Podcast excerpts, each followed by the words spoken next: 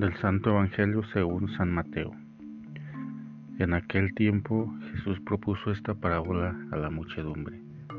El reino de los cielos se parece a un hombre que sembró buena semilla en su campo, pero mientras los trabajadores dormían, llegó un enemigo del dueño, sembró cizaña entre el trigo y se marchó. Cuando crecieron las plantas y se empezaba a formar la espiga, apareció también la cizaña. Entonces los trabajadores fueron a decirle al amo, Señor, que no sembraste semilla buena en tu campo, ¿de dónde pues salió esta cizaña? El amo le respondió, de seguro lo hizo un enemigo mío. Ellos le dijeron, ¿quieres que vayamos a arrancarla? Pero él les contestó, no, no sea que al arrancar la cizaña arranquen también el trigo.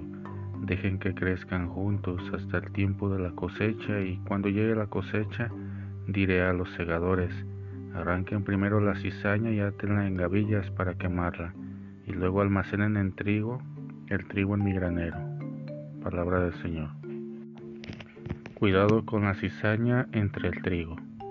¿Cuántas veces en nuestra vida hemos tenido iniciativas, generando proyectos o sembrando ilusiones o sueños y a veces no resultan? Pero con mucha dificultad a veces casi perdemos la paciencia y pareciera que las contrariedades o las dificultades predominan sobre las buenas iniciativas, los proyectos iniciados. La parábola de la cizaña y el trigo también nos enseña cómo proceder y llevar adelante aquello que iniciamos. Tener paciencia, actuar con sabiduría, porque finalmente en la cosecha y al final sabemos, tenemos la certeza de que la buena semilla dará los buenos frutos y la cizaña al final será arrancada, destruida. Centrar la atención y el cuidado en la buena semilla, aunque sin perder de vista la cizaña que afecta un poco el crecimiento de la semilla. Sigamos sembrando y haciendo el bien, con la certeza de que es el Señor quien con su poder y fuerza hace crecer el reino.